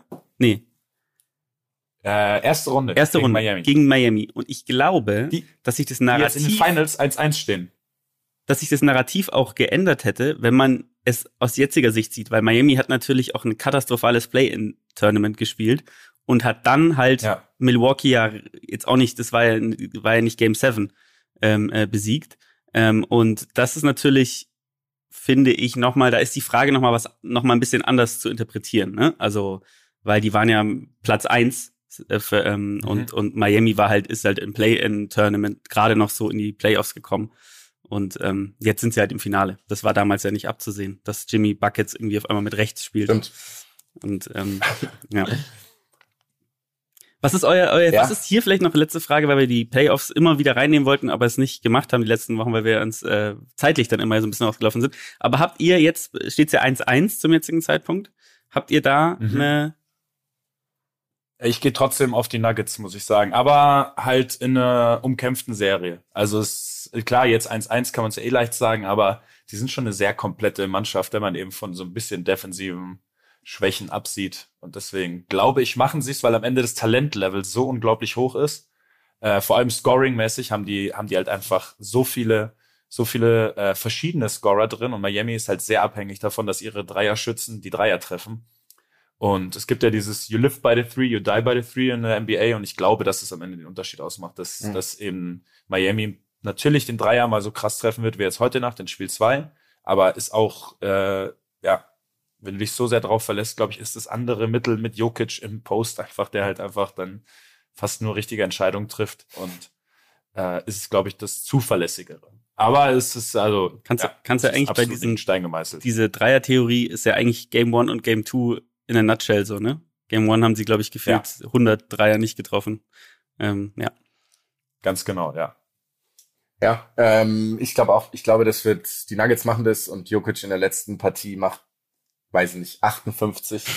50, 20, 19. 58, 20, 19 und 58 bei einer Quote von 19 von 22 aus dem Feld. Und Eine Maximaltempo von 7,4 Genau. km/h. Und er hat aber währenddessen mit, er hat sieben Pumpfakes insgesamt gemacht und hat damit aber 60 Spieler ausgespielt. Wie viele, wie viele äh, mimische Regungen wird er gezeigt Genau, und dann wird er danach angesprochen, so ist er jetzt der beste Spieler. Er sagt, ich weiß es nicht, wir haben, gute Mannschaft, wir haben eine gute Meisterschaft, äh, wir haben eine gute Saison gespielt. Ähm, ich gehe jetzt nach Serbien und habe morgen eine äh, 3 und 3 mit meinen alten Kumpels auf dem Freiplatz. Oh, geil, Deswegen ja, würde ich jetzt ja. gerne ins Bett gehen. Ja. genau. Das. Ja. Und deswegen glaube ich am Ende, ähm, ja, also die Heat spielen gefühlt halt, die müssen mehr kämpfen, um Punkte zu machen. Mhm. Und es gibt halt Bam Adebayo wird, der ist der, wenn ich den anschaue, denke ich mir, ist der athletischste Mensch, den ich in meinem Leben je gesehen habe. Und wenn der vor mir steht, dann, also wenn ich probiere, den zu bewegen, physisch, dann Mhm. ist das eine Aufgabe, die nicht zu bewältigen ist. Und Jokic schiebt ihn einfach durch die Zone, als sei es ein Mikado-Stäbchen. Ja. Und dementsprechend ist es, glaube ich, auf Dauer. Und ich fänd's auch geil. Ich fänd diese Jokic-Story geil mit irgendwie ähm, gedraftet während einer Werbepause für was auch immer und irgendwie so dieser jetzt einfach nur rein beschrieben dickliche Junge, der er früher war und der immer auch nicht athletisch wirkt in dieser Liga voller Athleten und der irgendwie auf Stimmungen angesprochen, ob es ein Hexenkessel ist, sagt er, ich habe in Serbien gespielt, mich schockt dir gar nichts. Alles einfach maximal cool. Mhm. Und deswegen, ja. Du? Ich glaube es auch. Ähm, und irgendwie fände ich es auch lustig, denn wenn, wenn die Nuggets so das erste Mal, hätten sie, glaube ich, so generell das erste Mal gewonnen. Ähm, Mhm. Die Story von Murray fände ich auch geil, weil er so ein bisschen so Redemption hat, ne, der äh, irgendwie immer unterschätzt. Und die spielen ja auch, also ich, ich finde, dieses Team hat sich irgendwie die letzten Jahre genau darauf vorbereitet. Die spielen ja gefühlt seit, seit fünf Jahren äh, im Kernkader zusammen. Äh, und ja, ich fänd's auch geil. Ich finde Jokic auch einfach einen lustigen Typen. Und Ja. ich werde nie diese Werbepause, wo er gedraftet wird, Ja, ist so großartig. das ist perfekt, anzugucken. ja. Es steht nur so ganz unten, wie in so einem, wie in so einem Newsfeed. Ja, Jokic wurde jetzt an 72 gedraftet oder so. Ein- 41, oder was war das? Sowas. 41, 42. Ja. Ist auch crazy. Ja. Also sagen wir alle Denver. Das heißt, wir haben ja nichts so richtig, wir haben ja nichts zum Verlieren, zum Ja, ich fände die Heat geil, aber ich, ja. ja, die Story. Aber beide Stories sind geil, Ja, beide muss man auch sagen. Das sind schon zwei sehr, sehr coole, Ja. zwei sehr, sehr geile Geschichten. Auch die, äh, kurze, äh, kurzer Funfact dazu, noch, es gibt diese ESPN-Reporterin, die seit 30 Jahren bei ESPN arbeitet Mhm. und gesagt hat, sie war noch nie in Denver. Weil es nie einen Grund gab, in Denver ein Spiel anzuschauen. Das ist so herrlich auch. Ja, dann gehen wir Naja. mal von den NBA Finals rüber zu den absoluten Gegenpart. Und zwar ähm, zu einer edgy Sportart. Look, hier haben wir wieder den edgy, edgy, edgy Touch. Touch, touch, touch, touch. Edge, touch, touch. Edge, touch. Edge, touch. Heute ist die Frage folgende an euch. Ich spreche über eine Sportart, die ist relativ einfach zu ähm, beschreiben. Und ihr werdet, Umgehen. wir werden sie, wir werden euch, ich werde euch gleich fragen, wie ihr denkt, äh, dass diese Sportart ausgeführt wird. Und ihr werdet sie zu 100% richtig ähm, beschreiben. Aber es geht um was anderes. Und zwar geht es um die Darstellung. Es gibt zwei Beiträge. Einer ist von der Zeit als Video und einer ist vom Hessischen Rundfunk. Der eine ist meiner Meinung nach ein absolutes Meisterstück und der andere ist das Schlimmste, was ich in meinem Leben je gesehen habe. und ähm, es geht eigentlich heute um die Go-to-Market-Strategie von Edgy Touch Sportarten. Ähm, welche Sportart handelt es sich? Ähm, ihr dürft jetzt mal zusammenfassen, was ihr denkt, äh, wie diese Sportart auszuführen ist. Es geht um Bike Polo. Bitte. Ach Gott. Bike Polo. Mhm. Man sitzt auf dem Fahrrad mit einem Poloschläger Mhm. Und spielt einfach Polo statt auf einem Pferd auf dem Fahrrad. Ist richtig, ja. Ist exakt erklärt, diese Sportart. So, Ah. erster Eindruck von euch? Ich darf ich, ich, ich, Schwierig. ich formuliere das Narrativ weiter. Der Beitrag von der Zeit geht darum, dass das, das, das moderne ist, weil man kein Pferd Moment, Moment, Moment. benutzt. Also, Moment. Okay. Ihr müsst erst wissen, Okay. also der vom Hessischen Rundfunk ist meiner Meinung nach großartig. Und der Das von der Zeit, schon, ja. okay, dachte, okay, dann lass ich dich Ja. mal. Mhm. Es das wäre Teil meines, meines Mhm. Narrativs gewesen. So, die Zeit will beschreiben, ähm, dass dieser Sport eben, man, man spielt nicht mehr auf Pferden, das ist zeitgemäß, äh, das ist weiß ich nicht, eben gegen Tiersport. Ich weiß jetzt nicht mal, ob das irgendwie ein Ding ist, ob man sagt, okay, man sollte Polo nicht spielen, weil Pferde irgendwie das nicht, nicht wollen oder was auch immer. Das heißt, dieser Umschwung auf Bike Polo ist das Moderne, so wie man es machen soll und ein bisschen, ich sage jetzt mal akademischer, ein bisschen erwachsener, seriöser. Bisschen Und- gesünder auch, weil die Sportler ja selber treten. Genau, Natürlich. gesünder auch, nachhaltiger am Ende, weil Fahrräder sind ja nachhaltiger, weiß ich nicht. Und es geht, genau, und es geht über, es geht um nur das, es geht gar nicht um den Sport so an sich, ganz, ganz kurzer Beitrag. Und im Hessischen Rundfunk geht es so ein bisschen um den, den Sport und ähm, ja, das mehr, weiß ich nicht, das, es geht ums Kompetitive, um den Wettkampf, bliblablub und ist dementsprechend Meisterwerk. Mhm. Mans, was sagst du? Mm, Ich habe jetzt kurz erwartet, dass der hessische Rundfunkteil noch ein bisschen weiter beschrieben wird vom Jonas und habe mein Achso. Gedankenkonstrukt sozusagen nicht fertig gebaut. Ich glaube, dass ähm, ich glaube, dass er mit der Zeit ganz richtig lag. Ich glaube, das ist auf jeden Fall der Ansatz. Ähm, ich könnte mir vorstellen, dass der Beitrag vom Hessischen Rundfunk dann extrem suffisant und ironisch ist. Also, dass sie vielleicht sogar das, das so beschreiben als noch eine Ja. Sportart, die die Welt nicht braucht und dass sie das so. Äh, Au, das ist nicht ja. schlecht. Ja. also, dass sie das vielleicht in so einen Kontext packen, so, ja, eine eh schon mittelmäßige Sportart noch schlimmer gemacht. Das wäre zumindest meine große Hoffnung. Große Hoffnung, finde ich geil. Es ist, ähm, also, ist nicht ganz so, aber ich erkläre es euch. Ähm, ich habe erst den vom Hessischen Rundfunk gesehen. Ähm, also ich habe erst sozusagen das Positive gesehen. Und es geht, äh, es spielt los, logischerweise dann im Raum Frankfurt, weil Hessischer Rundfunk. Und ähm, es ist ein äh, Kollege, ein geschätzter Kollege Jens Pflüger, äh, ist der Moderator vor Ort. Und ähm, er sp äh, spricht mit einem der ähm, Deutschlands besten, weil du automatisch einer Deutschlands besten äh, Bike-Polo-Spieler bist, wenn du spielst. Äh, Eddie Krömer. Eddie Krömer, ich habe ihn gegoogelt. Eddie Krömer hat auch einen Bike-Shop und verkauft dort äh, Customized Bikes. Ähm, und der ist unglaublich sympathisch. Also der ist erstmal unglaublich sympathisch. Und die spielen es auf diesen Fahrrädern. Sie bauschen es nicht auf. Sie sagen, ja, eigentlich brauchst du dafür nur ein Fahrrad und diesen Schläger. Und der Schläger ist auch eigentlich, das finde ich ganz lustig, so ein, einfach nur so ein Stab und unten ein Rohr, was sozusagen so verquert draufgesteckt wird. Und dann ähm, dieser Typ, ich habe noch nie jemanden gesehen, der so motiviert war wie Kollege Pflüger. Ähm, und er, äh, äh, er fährt ohne Helm, also er ist auch der Einzige, der ohne Helm spielt und fährt dort äh, entlang und die ganze Zeit sagt, das ist ja unglaublich gefährlich, es ist unglaublich gefährlich und ist unfassbar aufgeregt, äh, während er das spielt. Ähm, und ähm, spielt dann am Ende auch und währenddessen brüllt er auch die ganze Zeit. Es ist unglaublich lustig anzugucken, dieser, dieser Beitrag. Wir teilen ihn natürlich.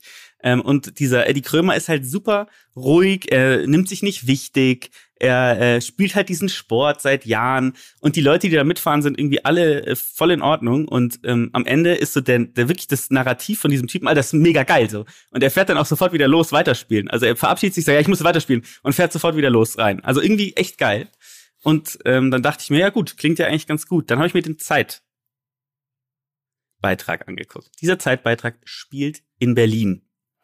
Ähm, und die Dame, die dort ähm, porträtiert wird fast schon in ihrem eigenen Haus, in ihrer Altbauwohnung, ähm, erklärt erstmal, dass sie ja ähm, auf diesem Fahrrad eine, sie hat an einem Lenker eine Bremse, die sowohl die Vorder- als auch die Hinterradbremse betätigt, weil mit der anderen Hand hat sie ja den Schläger in der Hand. Und dann erklärt sie, warum sie hinten, also sie hat hinten das, das Rad ist verkleidet, wie bei so einem Zeitfahrrad. Rad. und sie erklärt dann, dass sie das beklebt hat mit ähm, äh, abgerissenen Postern von ähm, Wahlplakaten.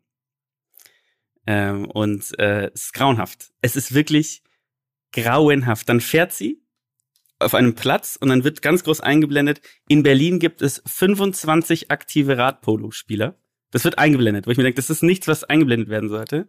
Und dann Nee. spielt sie gegen andere Leute. Alle haben natürlich diese, diese Biker-Caps, also diese Fahrradfahrer-Kappen auf. Äh, einer hat Schirm, die man nach oben. ein, eine, ein Spieler hat ähm, beide Räder verkleidet und das Pippi Langstrumpf drauf gemalt und es ist wirklich eine an Grauenhaftigkeit ist dieses dieser zweite Beitrag nicht zu überbieten und ich frage mich, wer soll diesen Sport danach ausüben? Wer soll es tun? Also liebe Kollegen der Zeit, Nehmt euch ein Beispiel an Jens Pflüger in seinem großartigen Werk über, über Radpolo, Bikepolo, ähm, weil die machen es ungezwungen und ihr seid wirklich einfach völlig falsch an die Sache rangegangen. Und das kann ich hier ganz objektiv bewerten. Und ähm, das wirklich, also so einen Gegensatz habe ich noch nie gesehen. Wirklich grauenhaft. Grauenhaft schlimm. Aber gut. Aber das heißt, du bist eher, du bist eher auf der positiven Seite. Du bist dem Ganzen nicht abgeneigt, oder was? Ja, ich, ich würde wirklich den Teufel tun, diese Sportart jemals auszuführen. ähm, aber ich finde, ähm, man kann trotzdem es da, so wie wir damals Ring-Tennis porträtiert bekommen Mhm. haben, darstellen. Ähm, mit einem Budget von 5 Euro, aber die Zeit hat ja ein bisschen mehr Geld. Ja, und ähm, vielleicht solltet ihr dann kein Vermeidlich. vermeidlich, solltet ihr kein Porträt von einem unglaublich nervigen Menschen zeigen, ähm, sondern es vielleicht wie Jens Flieger machen. Und ähm, Jensi Boy, you did it again, würde ich sagen. Ja, Einfach wir schauen es uns. Auf jeden Fall. Ist, kurze Ja. Frage, ist das so, ist der Lenker so gebogen wie beim Radball? Leider nicht. Leider nicht. Leider nicht. Ähm, und interessant ist, und das muss man natürlich dem Hessischen Rundfunkbeitrag ankreiden. Ähm, er sagt, äh, der, der Bike Polo ist wie ähm, Polo auf Pferden, nur mit dem Rad, sonst hat es aber wenig miteinander gemein. Und es hat wirklich alles andere miteinander gemein. Alles andere ist exakt gleich. Genau das gleiche. Äh, hilf, hilf, hilf, hilf uns mal kurz. Wir haben hier gerade gegoogelt und ich sehe jetzt gerade, es wird auf Beton ausgeführt, auf Rasen, auf Kunstrasen auch. Was ist denn der gängigste Belag Ähm, diese, für diese Trendsportart? Ja, also ich glaube, ähm, die spielen es halt auf, Be auf Beton viel. Also das sah schon sehr betongig aus, auf, vielleicht auch auf, auf Ytong, ich weiß es nicht. Ähm, aber ähm, äh, das war wirklich, die haben das halt immer draußen gespielt in dem Fall. Ähm, ich weiß gar nicht, ob es da Ja. so eine krasse, ähm, so eine krasse Community gibt. Ich muss mal kurz was gucken, weil ich hatte noch was rausgesucht dazu. Macht das in der Zwischenzeit, könnte ich anmerken, das ist bestimmt eine Sache, die dann die Sportart selbst für sich als Werbung benutzt. Dieses, dass du das auf jedem Untergrund gleich toll spielen kannst. Also, ne, egal wo du bist, alles, was du brauchst, ist äh, ein paar Fahrräder, zufällig ein paar Poloschläger in der Hand, ein Ball, Und wenig halt viel, im gleich, Leben. viel, Äh, gleich, viel, viel Gleichgewicht und wenig halt im Leben. Ja, das ist schön. wenig Balance, wenig private Balance, aber viel auf dem Fahrrad. es, es, gibt, es gibt auf dem Wikipedia-Eintrag ein Bild, Radpolo 1898, damals noch ohne Schläger. What the hell? Wie habt ihr es gespielt, liebe, äh, liebe Leute? Einfach Fahrrad gefahren. Ja, Fahrrad gefahren. Äh, mit den Füßen, mit den Füßen gekickt, aber da passieren, da passieren wenig, Da da, passieren wenig Unfälle dann. Das ist eine ganz sichere Ich habe Angelegenheit. mir auch gerade gedacht, ob diese Verkleidung an den Fahrrädern ähm, ein Schutz ist, damit nicht die ganze Zeit diese Schläger in die Speichen gekommen. Das ist, das könnte ich mir gut vorstellen, weil die ähm, äh, junge Dame, die dort porträtiert wird, nämlich erzählt, dass mal jemand ihr den Schläger zwischen Vorder- und Rückgrat reingesteckt hat und sie dann extrem viele Knochenbrüche hatte. Ähm, was sich, finde ich, auch anbietet, ne? Das erklärt sich jetzt. Ja, Schlüssig. Andererseits muss ich sagen, den Schläger jetzt zwischen Vorder- und Rückgrat reinstecken, das klingt jetzt nicht nach einem Problem. Also was, da, das ist doch einfach nur ein luftleerer Raum. Oder wel- welchen Teil habe ich so, jetzt nicht zwischen verstanden? Vorder- und Ja, Rückgrat. ich habe es auch nicht, also sie hat den jetzt nicht grafisch dargestellt, den Unfall, aber so hat sie es ungefähr erklärt. Also wahrscheinlich hat jemand in die Speichen. Also offensichtlich hat sie ähm, posttraumatische. Vielleicht meinte sie, dem, vielleicht meinte sie ihr eigenes Rückgrat. Ach, Ja, okay. Sehr schön. Ich entschuldige mich. Ja. Entschuldige ja, mich geil. Diesen, für diesen Einschub. Ja. Ähm, Genau, wir machen eine genau. Mini-Sommerpause, aber wir nehmen in drei Wochen wieder auf. Also wir machen eine kleine, also wir haben ja jetzt drei Wochen gewartet, lag aber nur daran, dass wir eigentlich letzte Woche aufnehmen wollten, aber der Schock war zu Ja. tief war, und zu groß, also haben wir das verschoben auf diese Woche und jetzt machen wir nochmal eine Mini Extended Version, wobei das für uns ja fast normal ist. ja. Dementsprechend, ähm, genau. Aber diesmal mit Ankündigung. Das ist jetzt der Unterschied. Wir bleiben im Rhythmus, diesmal mit Ankündigung. Ja, es wird keine richtige Sommerpause geben. Ja, wir sehen uns braun gebrannt wieder Ende Juni. So ist es. So, ist die Mäuse.